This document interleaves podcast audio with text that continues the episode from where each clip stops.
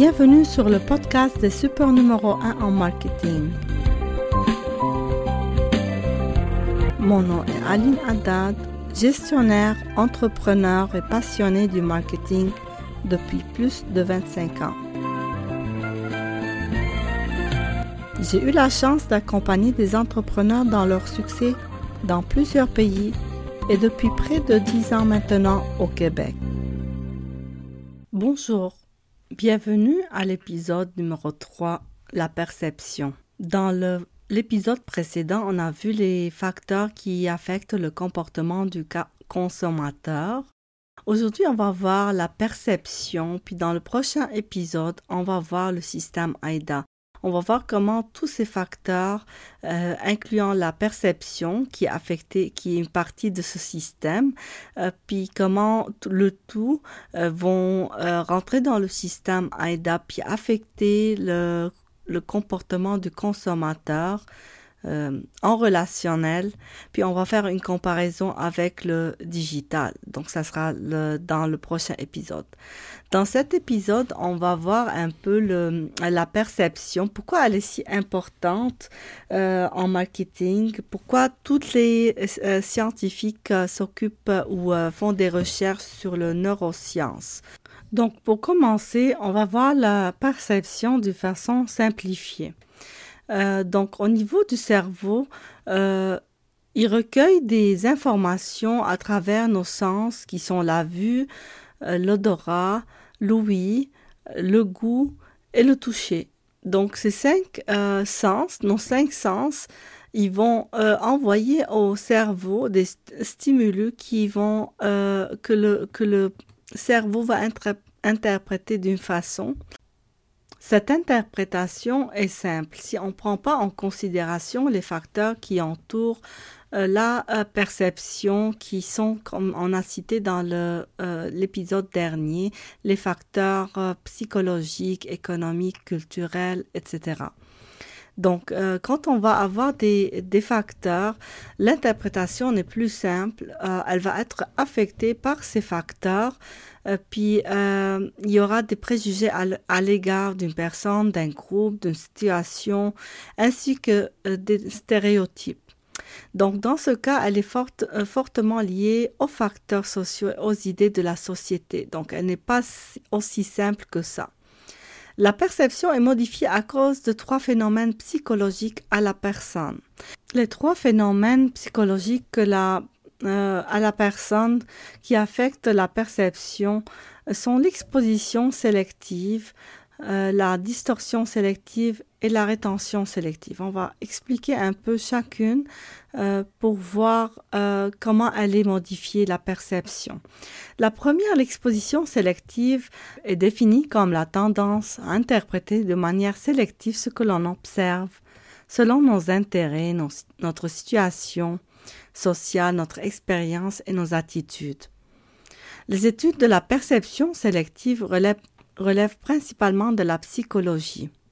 Par exemple, théorie de l'art, mais également en neurosciences où certaines expériences faites sur la perception démontrent que l'attention perceptive est sélective. Par exemple, quand on regarde, si on prend la perception visuelle, ça fonctionne avec l'attention afin de pouvoir filtrer des informations. Donc, ça va, elle va pas prendre l'ensemble, elle va être sélective euh, en tenant compte euh, des, euh, les utilités, les indispensables les pertinents. Elle va prendre les éléments qui euh, rentrent dans ces, catégories, puis elle va négliger les autres euh, euh aspects, les autres éléments. Donc après l'exposition sélective, on a, on a pris le sens de la vue. On va continuer avec le même exemple avec la distorsion, sélective. Donc, on a dit qu'il y a trois euh, phénomènes psychologiques qui affectent la perception. Euh, on est au deuxième, la distorsion sélective. Euh, c'est la tendance des individus à interpréter l'information de manière qu'elle soit conforme à leur mode de pensée personnel. Donc, deux personnes ayant sélectionné le même stimulus euh, vont l'interpréter différemment. Donc ça, c'est la distorsion sélective qui affecte la perception. La distorsion sélective, c'est le processus interne qui incite un individu à modifier, euh, voire à déformer une information reçue, euh, disons par euh, l'essence. on, on parle ici de la vision euh, dans le but de l'adapter à ses attentes ou à la rendre conforme avec des, éléments euh, d'information antérieure, euh, les facteurs affectés par les facteurs qu'on a cités dans l'épisode dernier. Donc la distorsion sélective peut ainsi conduire à une mauvaise interprétation. Je donne un exemple de la distorsion sélective. Disons, je vais acheter euh, un vêtement. Euh, les facteurs qui m'affectent, euh, la classe sociale, le, euh, mes idées perçues, euh, etc., et les facteurs qui vont affecter mon, mon achat, vont, me laisser sélective, euh, prendre une marque quelconque qui, qui est, euh, disons, chère. Puis dans ma perception, c'est elle qui va me, euh, montrer la, ma classe sociale, etc., en négligeant les autres facteurs de, de mon achat. Donc, si quelqu'un me demande, je vais essayer de justifier que vraiment cette marque est meilleure ou euh, les qualités. Je vais essayer de chercher les facteurs pour démontrer pourquoi j'ai été sélective, euh, puis euh, justifier mon achat. Le troisième facteur ou phénomène psychologique à la personne qui y affecte la perception, c'est la rétention sélective. Compte tenu du nombre de messages auxquels un individu est exposé à tous les jours, on, a des milliers et des milliers de messages euh, visuels euh, euh, au niveau de, tous nos sens. la plupart de ces messages, ils seront oubliés. Le processus de retenir ou de retention sélective euh, c'est le fait de, de, ne retenir que quelques, euh, quelques stimuli, quelques informations que la personne lui semble euh, les plus compatibles avec son mode de pensée, ses préférences, ses convictions, ses principes et ses valeurs. Si on veut résumer un peu les phénomènes psychologiques à la personne qui, a, qui affectent la perception, c'est comme un genre de, de tri qui se passe au niveau du cerveau, mais qui n'est pas, euh, qui n'est pas si simple, qui va prendre en considération beaucoup de facteurs. On va voir dans le prochain épisode comment cette perception va aider euh, à, à la décision de l'achat chez le consommateur disons, la perception de la couleur, la perception des formes, la perception des, euh, euh, du bruit qui, qui entoure la, la décision ou un élément euh, précis. Plusieurs, plusieurs perceptions vont entrer dans le processus de l'achat.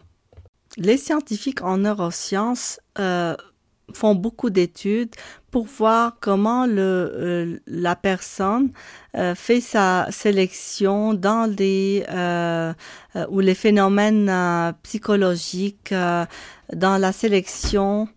La perception du consommateur passe par plusieurs étapes. Donc ça commence par un stimuli à travers les cinq sens qu'on a dit, puis après il y aura une sélection des éléments que le cerveau va retenir, il va les organiser d'une façon, euh, puis les interpréter d'une façon à euh, répondre aux éléments que la personne elle a dans ses euh, dans son arrière-pensée euh, qui sont affectés par plusieurs facteurs qu'on a dit euh, l'autre fois euh, de qui vont affecter puis qui vont pousser la personne à interpréter tous ces stimuli qui qui, qui les ont choisis qu'ils ont sélectionnés afin de, de bâtir une perception euh, sur un élément précis.